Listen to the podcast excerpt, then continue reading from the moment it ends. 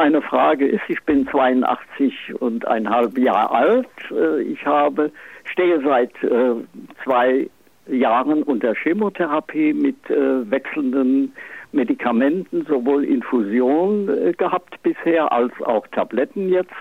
Meine Frage, soll ich mich impfen lassen oder was halten Sie davon? Tausend Antworten. Also, da gab's, wir haben eine ganze Menge Fragen schon im Vorhinein bekommen. Also ah, Thema ah, ja. Chemotherapie, das war tatsächlich hier auch äh, die Frage eines Hörers ah, ja. aus Liechtenstein. Ja, wie sieht's aus?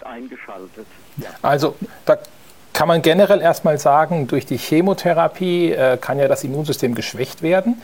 Ähm, das hat jetzt aber keine Auswirkung auf die Sicherheit der In Impfungen. Also die Impfungen, hatte ich ja auch gerade gesagt, das sind alles sogenannte Totimpfstoffe, die können alleine erstmal nicht gefährlich werden für den Körper.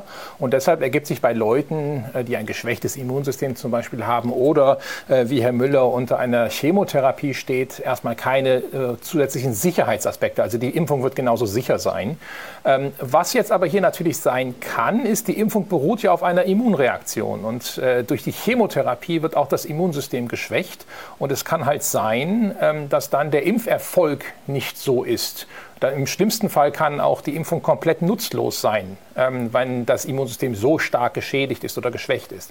Deshalb gibt es im Allgemeinen die Empfehlung, äh, bei der Impfung erstmal zu warten, bis die Chemotherapie vorüber ist und erst nach einer Chemotherapie ähm, zu impfen. Oder wenn Leute jetzt gerade äh, mit äh, eine frische Krebsdiagnose haben und die Chemotherapie jetzt ansteht, dass man sich jetzt noch kurz vor der Chemotherapie impfen lässt. Da hat man sogar auch einen Vorrang.